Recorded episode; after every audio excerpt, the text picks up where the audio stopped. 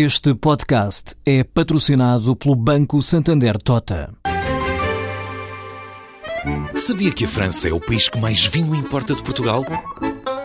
E que os Estados Unidos são o maior importador de calçado do mundo? Ou quais as empresas que importam mais azeite português? No portal Santander Trade, encontra todas as respostas para internacionalizar a sua empresa, desde mercados a procedimentos, redes de contactos e ferramentas para dinamizar a sua atividade exportadora. Descubra mais em santandertrade.com. Santander Tota, um banco para as suas ideias. As perspectivas económicas da primavera do Fundo Monetário Internacional só saem para a semana, na terça-feira, mas a sua secretária-geral já foi dando uma, uma entrevista caracterizando a situação atual da economia mundial e, e as suas perspectivas.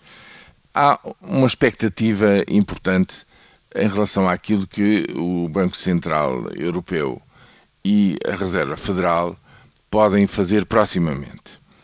A economia mundial no ano passado cresceu simplesmente 3%, o que não é grande desempenho é sabido que a Europa não ajudou nada nesse sentido, bem pelo contrário, e que uh, há alguma recuperação económica nos Estados Unidos, mas há também uma expectativa e uma incógnita sobre as políticas monetárias que vão ser seguidas, tanto nos Estados Unidos da América como na Europa.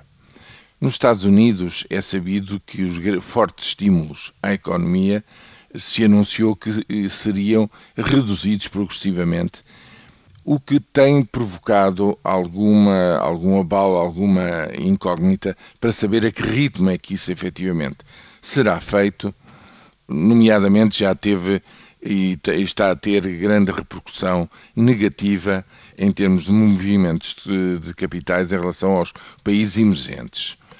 Agora, aquilo que uh, Christine Lagarde, no fundo, a mensagem central que quis dar é de que está preocupada com a baixíssima inflação, portanto, inferior a 1%, que se vive neste momento na Europa, insinuando que pode haver aqui um perigo de deflação, ou seja, de queda generalizada dos preços na Europa, embora o Banco Central Europeu um, sempre tenha dito e continua a dizer que esse perigo não existe. Em qualquer caso, a mensagem central que sai desta entrevista da secretária-geral do Fundo Monetário Internacional é de que há uma grande expectativa sobre as medidas, porventura não convencionais, que o banco liderado por Mário Draghi vai anunciar hoje, poderá anunciar hoje, ou diria eu, deveria anunciar hoje, no sentido de provocar um maior estímulo ao crescimento económico e ao desempenho da economia em toda a Europa. Veremos o que sai hoje de, dessa reunião do Conselho de Governadores, eh, mas sem dúvida nenhuma que os olhos estão postos em Frankfurt e, sobretudo, o mundo quer saber até que ponto é que é expectável que se passe a contar também com a União Europeia e, sobretudo, com a zona euro, para um maior dinamismo e uma maior capacidade de reforço e de crescimento da economia, com repercussões positivas à escala mundial.